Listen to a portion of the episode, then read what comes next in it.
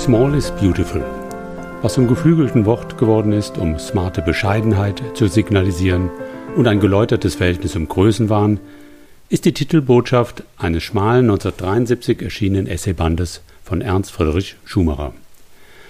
Das Buch des heute weitgehend unbekannten britischen Ökonomen deutscher Herkunft war damals einer der ganz großen Weltbestseller. In 22 Sprachen übersetzt, erreichte Small is Beautiful eine Gesamtauflage von über 4 Millionen Exemplare. Selbst der damalige US-Präsident Jimmy Carter empfing den Vordenker einer neuen Ökonomie im Weißen Haus. Schumacher hatte, zumindest mit dem Titel seines Buches, offenbar den Nerv seiner Zeit getroffen. Einer Zeit, in der die Zweifel an der Wachstumsdoktrin der Industriemoderne mit ihren Imperativen des immer größer, immer schneller und immer mehr ebenfalls immer größer wurden. Damals wie heute leidet die Natur unter der Ausbeutung ihrer Ressourcen. Damals wie heute stoßen Technik und Wirtschaft immer öfter an die Grenzen des sozial und ökologisch Tragfähigen. Vor bald 50 Jahren, als die Gesellschaften des globalen Nordens noch weitgehend unreflektiert der Religion des industriellen Gigantismus anhingen, hat Ernst Schumacher die heutige Systemkrise bereits vorausgeahnt. Mit seiner Vision einer humanen Technologie, die einen kleineren ökologischen Fußabdruck hinterlässt und den Menschen ein Höchstmaß an selbstbestimmten Tätigkeiten erlaubt, mit seinem Plädoyer, die Wirtschaft so zu gestalten, dass die Menschen, Zitat, ein Maximum an Glück mit einem Minimum an Konsum erreichen, hat er viel von dem vorweggenommen, was wir heute unter nachhaltiger Entwicklung und einem guten Leben für alle verstehen. Ja, er hat es sogar radikaler und tiefgründiger formuliert als viele, die sich heute Nachhaltigkeit auf ihre Fahnen schreiben. Small is Beautiful, das in einer kommentierten Neuauflage jüngst im Ökom Verlag erschienen ist, ist daher aktueller denn je. Ein guter Wegweiser in eine Welt, in der die Wirtschaft dem Menschen dient und nicht umgekehrt. Dieser Auffassung ist jedenfalls der bekannte Postwachstumsökonom Nico Pech, der in dem nun folgenden Essay aufzeigen wird, wie bedenkenswert Ernst Friedrich Schumachers Entwurf einer nachhaltigen Ökonomie gerade für die heutige Debatten ist. Als Ernst Friedrich Schumachers Buch Small is Beautiful vor fast 50 Jahren erschien, bewegte es sich zunächst im Schatten der Grenzen des Wachstums, jenes ein Jahr zuvor publizierten Reports an den Club of Rome. Die von Dennis und Donella Meadows geleitete Studie hatte es angesichts ihrer plakativen Dramatik weitaus leichter, die Aufmerksamkeit einer gerade entstehenden Umweltbewegung auf sich zu ziehen. Nun besteht kein Anlass, die Leistung der Meadows-Studie zu schmälern, wohl aber die des jüngst vom Ökom Verlag neu aufgelegten Buches von Ernst Friedrich Schumacher angemessen zu würdigen. Denn es ist schon etwas anderes, empirisch darzulegen, dass sich weiteres Wirtschaftswachstum langfristig katastrophal auswirkt, als die daran anknüpfenden, weitaus anspruchsvolleren Fragen zu beantworten. Wie könnte die ökonomische Alternative zur bestehenden Wachstumsdoktrin aussehen? Welche tieferen geistes- und sozialwissenschaftlichen, aber auch gesellschaftspolitischen Bezüge ergeben sich aus der Abkehr vom bisherigen industriellen Entwicklungspfad? Unter diesem Aspekt kann nicht genug betont werden, wie wegweisend Schumachers Zukunftsentwurf seinerzeit war und eingedenk des heutigen Standes der Nachhaltigkeitsforschung immer noch ist. Wer das Buch als Angehöriger einer jüngeren Generation zum ersten Mal liest, wird sich fasziniert die Augen reiben und feststellen, Small is Beautiful war nicht nur seiner Zeit voraus, sondern ist von einem Scharfsinn geprägt, der das Gros aller späteren Einlassungen zum Thema blass aussehen lässt. Kaum hatten die Grenzen des Wachstums für Furore gesorgt, da wurden sie auch schon in ein Wachstum der Grenzen umdefiniert. Hastig verbreitete sich die Devise, dass Wachstum als solches gar nicht das Problem sei, sondern vielmehr darauf zu achten sei, die richtigen Dinge wachsen zu lassen. Indem sich neben vielen anderen Protagonisten der frühen Ökologiebewegung schließlich sogar der Club of Rome vor den Karren des qualitativen Wachstums spannen ließ, war die eigentlich geforderte Revision des größenwahnsinnigen Industrie- und Konsummodells bald ausgebremst. Gefeilt wurde stattdessen an einer fortschrittstrunkenen Zauberwelt, durch die sich eine ungehinderte Anspruchsexpansion ökologisch reinwaschen lassen soll. Technik statt Ethik.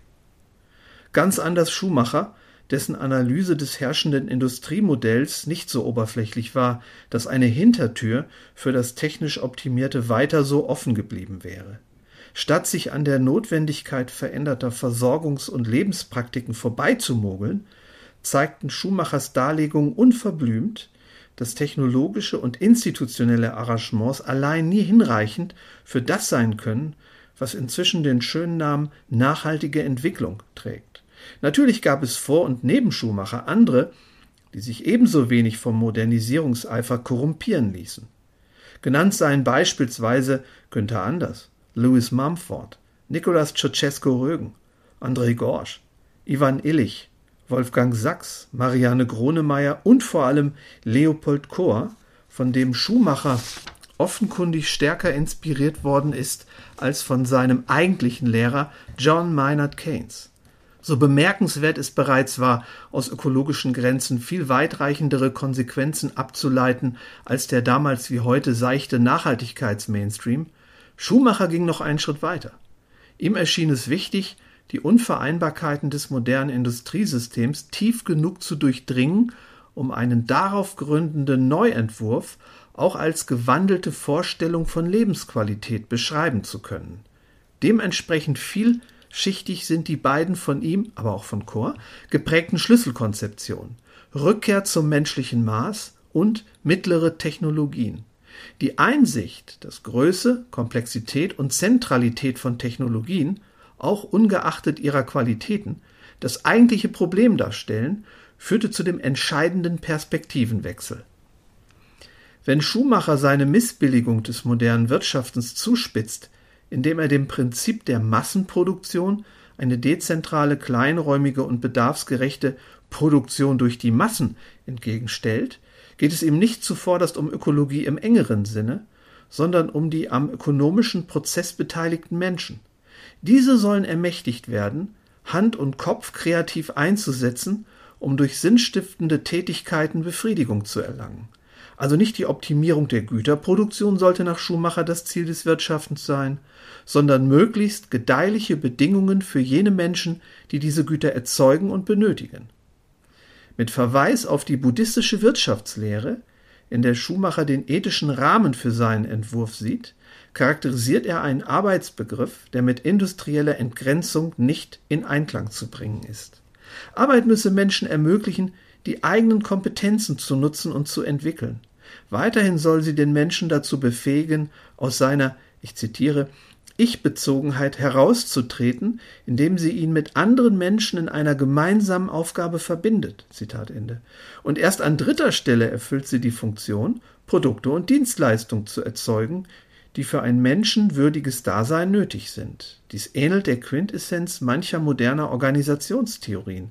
Doch Schumacher gibt sich nicht mit den üblichen, nur die Symptome kurierenden Forderungen nach einer Humanisierung der Arbeitswelt zufrieden.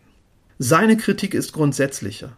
Sie richtet sich gegen die, wie er sagt, Zerlegung eines jeden Produktionsvorgangs in kleinste Schritte, sodass das Endprodukt mit großer Geschwindigkeit erzeugt werden kann, ohne dass jemand dazu mehr als eine gänzlich unbedeutende und meist ohne besondere Fähigkeit erlernbare Bewegung seiner Glieder beitragen müsste. Zitat Ende. Denn aus der in hohem Maße arbeitsteiligen Produktion resultiert, so Schumacher, eine doppelseitige Entfremdung. Aus unternehmerischer Sicht wird Arbeit zu einem puren Mittel, folglich zu einem Kostenfaktor, den es Kraft automatisierender Technologie zu minimieren gilt. Menschliche Verrichtungen sollen möglichst durch Energie und Ressourcen umwandelnde Prozesse ersetzt werden. Für Beschäftigte wiederum wird Arbeit auf diese Weise zu einer sinnentleerten Last, die mit einem entsprechenden Lohn zu entschädigen ist. Auch aus dieser Perspektive verkümmert Arbeit zu einem bloßen Mittel zum Zweck und dient allein dazu, ein maximales Niveau an Konsumversorgung zu finanzieren. Zugleich wird eine weitere Konsequenz des industrialisierten Fremdversorgungskomplexes sichtbar. Das reziproke Verhältnis zwischen Leistungserbringung und Beanspruchung löst sich auf. An die Stelle dessen, was vormals Arbeit hieß, tritt die Bedienung eines energiebetriebenen Maschinenparks. Gnadenlose Produktivitätssteigerung entfachen eine Hebelwirkung, durch die ein minimaler eigener physischer Arbeitsaufwand dazu verhilft, sich ein immer gigantischeres Quantum an physischem Wohlstand anzueignen. Der ideologische Überbau des Industrialismus legitimiert diese wundersame Gütervermehrung als verdientes Resultat menschlicher Anstrengung. Wer derartigen Narrativen, neuerdings garniert mit Beschwörung einer Technikrevolution, die dies alles ökologisch neutralisieren soll, nicht auf den Leim geht, nennt diese Entwicklung schlicht parasitär.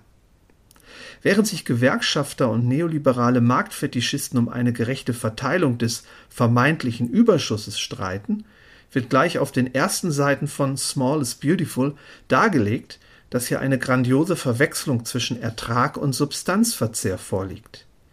Zum Gegenstand gerechter Verteilung wird das gemacht, was in einer gerechten Welt gar nicht hätte entstehen dürfen. Dieser Aberwitz wird durch die Realität moderner Politik ausnahmslos bestätigt. Wenn gerechte Teilhabe oder soziale Emanzipation eingefordert wird, ist damit nie gemeint, die Pflicht zur Einhaltung eines materiellen Rahmens gerecht zu verteilen, sondern umgekehrt als gleiches Recht zu proklamieren, ökologisch über seine Verhältnisse zu leben. Gesellschaften, die sich aufgeklärt wähnen, mutieren zu Plünderungsgemeinschaften, weil sie sich mit wissenschaftlicher Expertise einreden, dass all die schönen Dinge des Lebens Kraft genialen Fortschritts aus dem materiellen Nichts entstehen, woraus sich ableiten lässt, dass auch Bedürfnisse aus dem Nichts, also ohne Rückbindung an das, was materiell überhaupt möglich oder verantwortbar ist, entstehen dürfen. Gerechtigkeit heißt somit nur noch, Rechte und Freiheiten auszuweiten, während Verantwortung oder gar Mäßigung als überflüssig deklariert werden. Dafür ist schließlich der technische Fortschritt zuständig. Es besticht, wie konsequent Schumacher dieses Syndrom bearbeitet, indem er direkt die Technik und Versorgungsarchitektur angreift und sich nicht damit begnügt, der chaotischen Megamaschine eine Ethik des menschlichen Maßes entgegenzusetzen, was ihm mit Hilfe der buddhistischen Wirtschaftslehre gleichwohl plausibel gelingt. Nur wenige außer Schumacher haben sich so mutig der Gefahr ausgesetzt, als rückständig oder unmodern gebrandmarkt zu werden, indem sie Technikgestaltung gegen den Strich bürsten, nämlich im Sinne der Begrenzung oder gar Reduktion technischer Möglichkeiten. Technologien mit menschlichen Zügen oder mittlere Technologien werden so zu einem Schlüsselbegriff. Diese vermehren zwar die Kraft und das Geschick menschlicher Arbeit, ersetzen diese aber nicht oder delegieren sie an mechanische Sklaven. Dass eine möglichst unmittelbare Beziehung zwischen eigenem Schaffen und sichtbarem Resultat den sinnstiftenden Charakter von Arbeit reaktivieren kann, ist nicht nur bei Schumacher diskutiert worden. Ähnliches gilt für die Einsicht, dass kleinräumige Regional- und Lokalökonomien das Potenzial in sich tragen, per se ökologische Schäden zu reduzieren.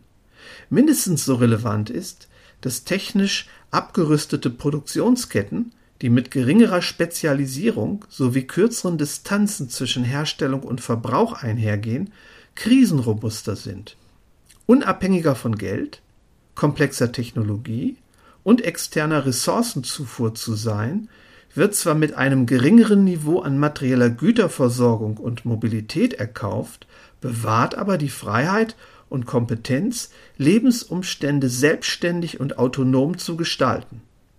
Es erstaunt, wie scharfsinnig Schumacher die chronische Verletzlichkeit einer hypermobilen und globalisierten Welt bereits vor fast 50 Jahren beschrieben hat, so als hätte er vorausgeahnt, wie sich spätere Energiekrisen oder der Zusammenbruch einzelner Banken auf die weltweite Wirtschaft auswirken würden. Zwar habe schon immer ein überregionaler Handel mit Gütern stattgefunden, schreibt er, jedoch mehr oder weniger beschränkt auf Luxusobjekte, während die Grundbedürfnisse im eigenen Land befriedigt worden seien. Ähnliches habe für die weltweite Beweglichkeit von Personen gegolten, die hierzu einen besonderen Anlass benötigt hätten, so dass deren Anzahl überschaubar geblieben sei. Doch jetzt, schreibt Schumacher, ist alles und jeder beweglich. Alle Strukturen sind bedroht und alle Strukturen sind in einem Ausmaße verwundbar wie nie zuvor. Zitat Ende. Damit nimmt Small is Beautiful vorweg, was den Nachhaltigkeitsdiskurs Jahrzehnte später prägen sollte, nämlich das Problem der mangelnden sozialen und ökonomischen Resilienz entgrenzter Produktionssysteme und Lebensstile. Schumacher spricht von entwurzelten Menschen und Dingen. Mittlere Technologien wie Schumacher sie sich vorstellte, sind sozial nivellierend. Denn je technisierter, folglich kapitalintensiver die Wertschöpfungssysteme sind, desto leichter lässt sich deren Kontrolle und Verfügbarkeit zentralisieren. Dies lässt jene Machtasymmetrien entstehen, an denen sich linke Systemkritik seit Karl Marx abmüht, jedoch ohne den kapitalbedürftigen Industriekomplex und die darauf basierenden Konsumstile zu hinterfragen. Im Gegensatz dazu erleichtern arbeitsintensive Vorgänge, in denen vergleichsweise einfache Werkzeuge eingesetzt werden, den Zugang zur Wertschöpfung per se in mehrfacher Hinsicht. Erstens sind es keine fremdbestimmten Ressourcen, sondern die eigenen handwerklichen Fähigkeiten, von denen die Produktivität abhängt. Zweitens sind keine hohen Kapitalsummen nötig. Dies führt dazu, dass technische Produktionsmittel demokratisiert werden. Drittens entfallen mit hohen Fixkosten auch Eintrittsbarrieren, die aus einer mindestens erforderlichen Betriebsgröße resultieren. Viertens wie sollen Menschen, die durch alle Raster der Wissensindustrie gefallen und folglich durch ihre industrielle Nichtverwertbarkeit entwürdigt sind, oft werden sie als bildungsfern bezeichnet, je anders integriert werden als durch die Aufwertung einfacher, zumal handwerklicher Verrichtungen. Fünftens kann die Rückkehr zu arbeitsintensiven Vorgängen nicht nur die Ungleichheit, sondern auch Maximalhöhen des Einkommens dämpfen. Krasse Ausprägung von sozialer Ungleichheit sind eine logische Konsequenz des industriellen, auf Kapitaleinsatz und Energieumwandlung beruhenden Versorgungsmodells. Denn grenzenlos vermehrbar wohlgemerkt bis zum Kollaps, sind nur Geld- und Energieumwandlung, die wie ein Verstärker menschlichen Handelns wirken. Entsprechend grenzenlos können Einkommens- und Vermögensunterschiede anwachsen. Wenn Wohlstand hingegen ohne derartige Hebelwirkungen zustande kommt, hängt er vorwiegend von eigenständiger Schaffenskraft ab. Die dann noch möglichen Einkommensunterschiede würden sich in engen Grenzen bewegen. Wenn durch mittlere Technologien der Spezialisierungsgrad die Länge der Lieferketten und die Kapitalintensität der Produktion reduziert werden, sinkt auch die Arbeitsproduktiv. Schlimmer noch, das Lohnniveau nimmt tendenziell ab. Zudem sind wieder handwerkliche und manuelle Verrichtungen gefragt. Das dürfte dem modernistischen Zeitgeist aufs schärfste missfallen. Erschüttert es doch die Grundfesten eines bequemen Lebens, in dem alles elektrifiziert, globalisiert, digitalisiert und desinfiziert ist. Andererseits könnte es nur so gelingen, auch ohne massives Wachstum des Bruttoinlandsproduktes hinreichend viele Menschen zu beschäftigen.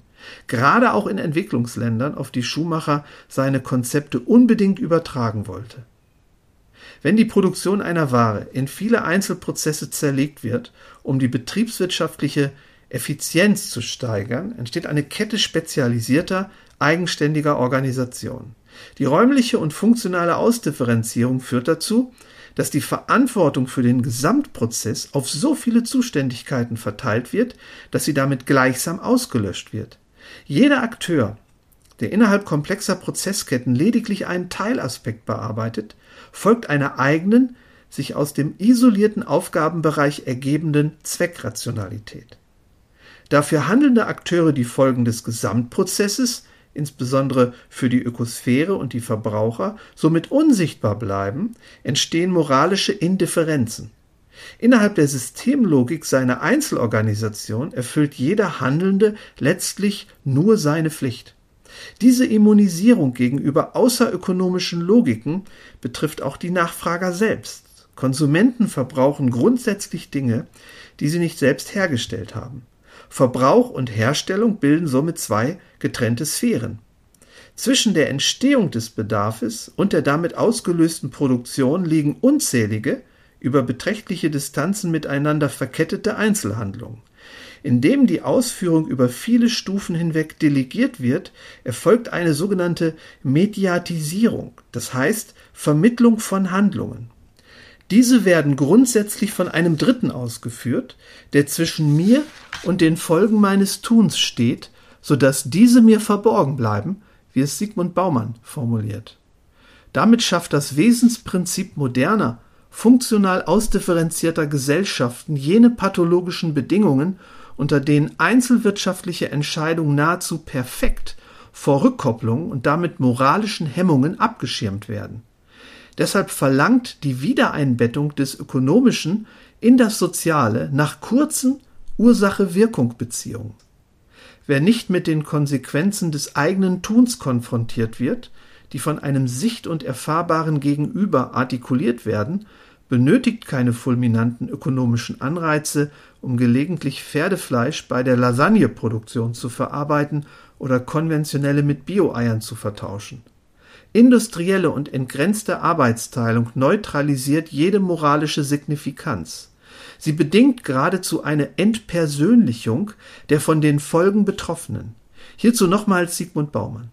Verantwortung, das Grundelement moralischen Verhaltens, entsteht aus der Nähe des anderen. Nähe bedeutet Verantwortung und Verantwortung ist Nähe. Auch aus diesem Blickwinkel erlangt Schumachers Plädoyer gegen den Trend zum Riesenhaften neue Relevanz. Jedes Tun, das kein selbstbegrenzendes Prinzip anerkennt, ist Teufelszeug, vermerkt Schumacher. Auch wenn es der Kirchengemeinde des grünen Wachstums vorläufig noch blasphemisch erscheinen muss, Lösungen für eine nachhaltige Entwicklung, die diesen Namen verdienen, können nur außerhalb der Komfortzone liegen, also dort, wo es etwas entschleunigter, sesshafter und bescheidener zugeht. Wer sich auf eine Entdeckungsreise in dieses Sperrgebiet begibt, hat mit Small is Beautiful einen Wegweiser, der verblüffenderweise auch nach einem halben Jahrhundert nichts an Aktualität verloren hat. Kaum hat man dieses unwegsame Gelände betreten, stellt sich heraus, dass die Rückkehr zum menschlichen Maß weitaus mehr in sich trägt als ökologische und soziale Integrität. Das Dasein in überschaubaren und damit beherrschbaren Strukturen ist eine Qualität für sich. Befreiung von Abhängigkeiten, Versorgungssicherheit, die Demokratisierung und gerechte Verteilung von Erwerbsmöglichkeiten, aber auch die Möglichkeit, sinnstiftend tätig zu sein, gelten als die schönen Dinge des Lebens. Sowohl deren Wiedererlangung als auch die notwendige Einhaltung verantwortbarer ökologischer Grenzen ist jedoch nicht damit vereinbar, den industriellen Größenwahn beizubehalten. So gesehen hat Schumacher einen Weg gewiesen, der das Notwendige mit dem Lebenswerten und Schönen verbindet. Es ist höchste Zeit, dieses Vermächtnis wieder zu entdecken, denn es war nie wertvoller als heute.